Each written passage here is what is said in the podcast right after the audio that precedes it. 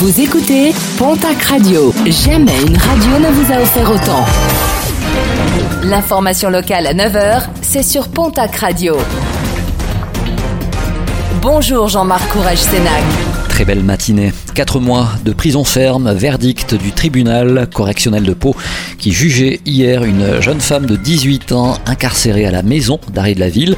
Le 25 mai dernier, la jeune détenue avait commis plusieurs actes de violence à l'encontre des surveillants. Elle les avait également menacés. Une jeune femme déjà condamnée à plusieurs reprises pour de multiples violences.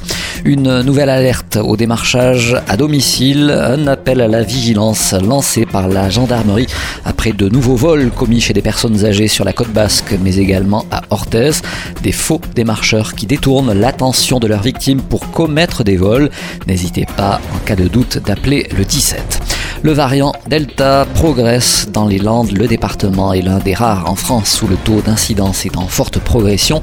Les Landes, désormais département métropolitain le plus touché avec un taux d'incidence de 52,9, un taux de 25,2 en France, de 18,4 dans le Gers, de 19,8 dans les Hautes-Pyrénées, de 30,9 en Haute-Garonne et de 35,7 dans les Pyrénées-Atlantiques. Pas de fusion en Nouvelle-Aquitaine et Occitanie après avoir refusé de s'allier à la France insoumise suite aux propos de Jean-Luc Mélenchon. Carole Delga a indiqué hier qu'elle reconduisait intégralement sa liste pour le second tour. Aucun accord n'a été trouvé avec la liste d'Europe Écologie Les Verts qui demandait 18 postes contre 8 proposés. Même scénario en Nouvelle-Aquitaine où il n'y aura pas de fusion entre la liste portée par Alain Rousset et celle des Verts. Et puis pour finir, un mot de sport et de basket. Et c'est désormais officiel. L'élan béarnais a été cédé à un fonds américain. François Bayrou a annoncé hier avoir trouvé un accord avec le fonds d'investissement Counterpoint Sport Group.